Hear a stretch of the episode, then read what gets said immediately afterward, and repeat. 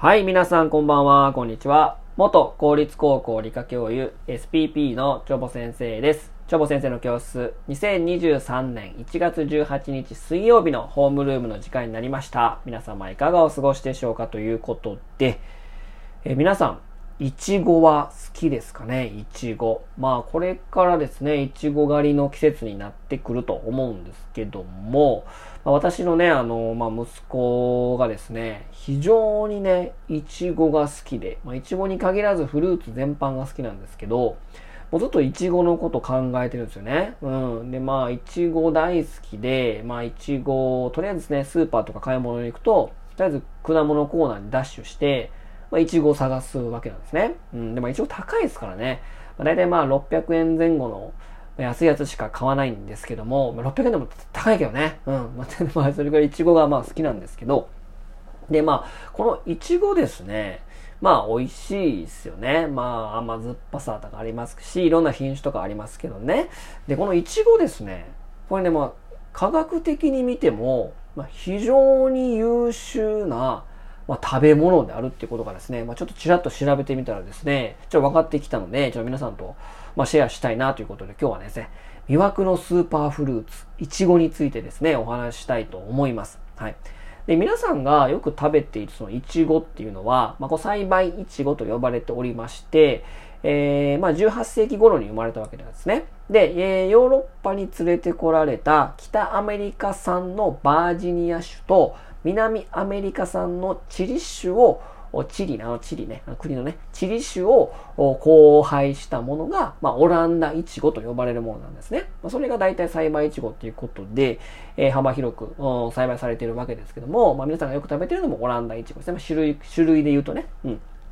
で、このイチゴですけども、まあ非常に面白いね、あの、増え方がして、まあ創出種ってことで、ライナーってことで、まあ竹みたいな感じで、こう、バーッ地中で深くね、こう、ライナーで伸ばしていって、えー生えていくわけなんですけども、このイチゴですね、えーいろんな物質、もう本当に優れたものがね、たくさん含まれております。はい。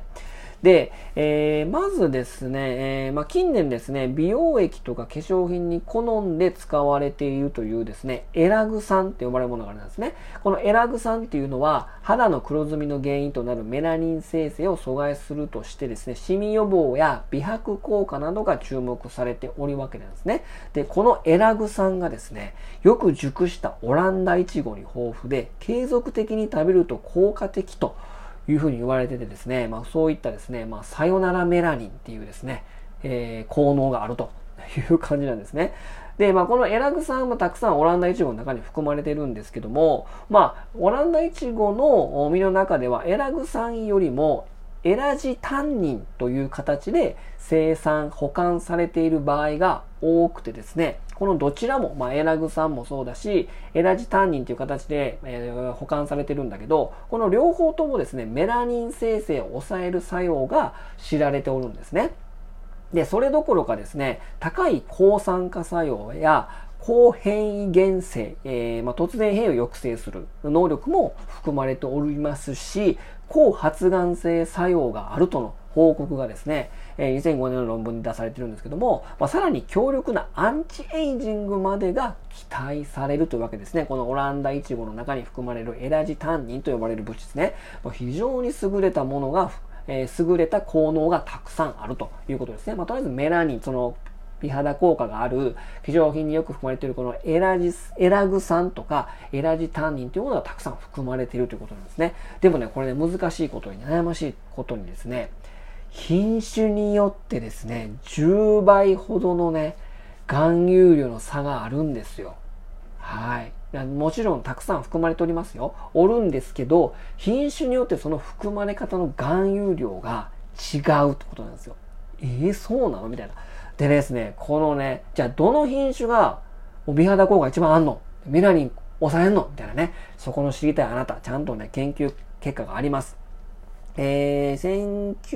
1991年ですかね。イギリスの、えーアキン、アキン、アキンソン、えー、さんたちがですね、調べました。えー、多数の栽培イチゴを調べることにしてですね、えー、1年目は45種類、2年目は17種類ということで、えー、まあ、イチゴそのもの多年生植物ですから、えー、まあ、何年もね、イチゴ作ることができるんですけど、まあ、1年目、2年目以降はね、酸っぱくなっちゃうんで、基本的に全部1年で取っちゃうんですけどね。うん。で、それまあ調べましたということで。で、この、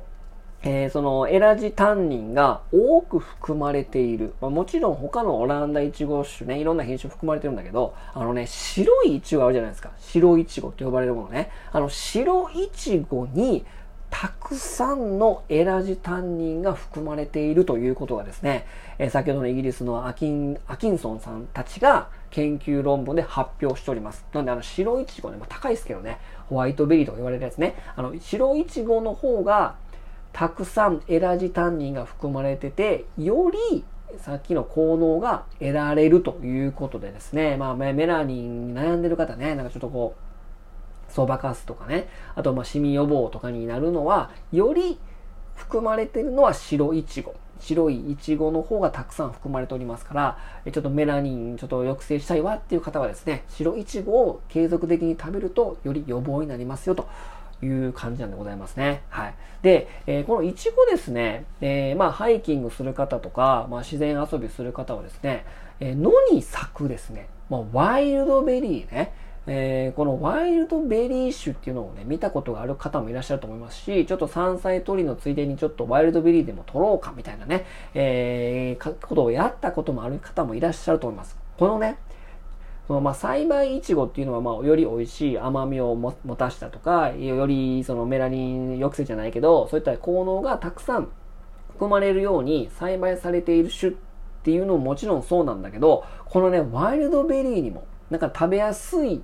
ように栽培作ってるから栽培種が一番何でもね、えー、美味しいし何でもいいっていうわけではなくこのイチゴに限って言えばですね、えー、ワイルドベリー種も栄養分が含まれてるし、非常に甘みもあって美味しいっていうことがですね、えー、よく言われております。で、日本にもですね、えー、エゾノクサイチゴとか、白花のヘビイチゴとか、えー、ノウゴイチゴとかが野生種としてありますし、これらも全部ですね、まあ、ジャム作ったりとか、まあ、本当に栽培種のオランダイチゴ並みに美味しいんですね。で、さらにこの野生イチゴの方がですね、病害虫への抵抗性が抜群なんですね。ってことはですね、抗酸化作用とか、まあそういった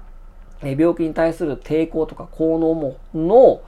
もう栽培種に引けず劣らず、むしろワイルドベリーの方が、そちらの方がね、特化してるし、そちらの方がですね、えー、抗酸化作用とか病気に対する抵抗がね、非常に高いというふうにね、言われておるんですよ。これすごいよね。えー、まあ、その活性酸素っていうのがあると思います。あの、我々酸素吸い込んでるけど、この酸素が悪さをしてですね、えー、癌化したりとかですね、この酸素が、まあ酸素って基本的にまあもともと毒だったんで、それがいろんな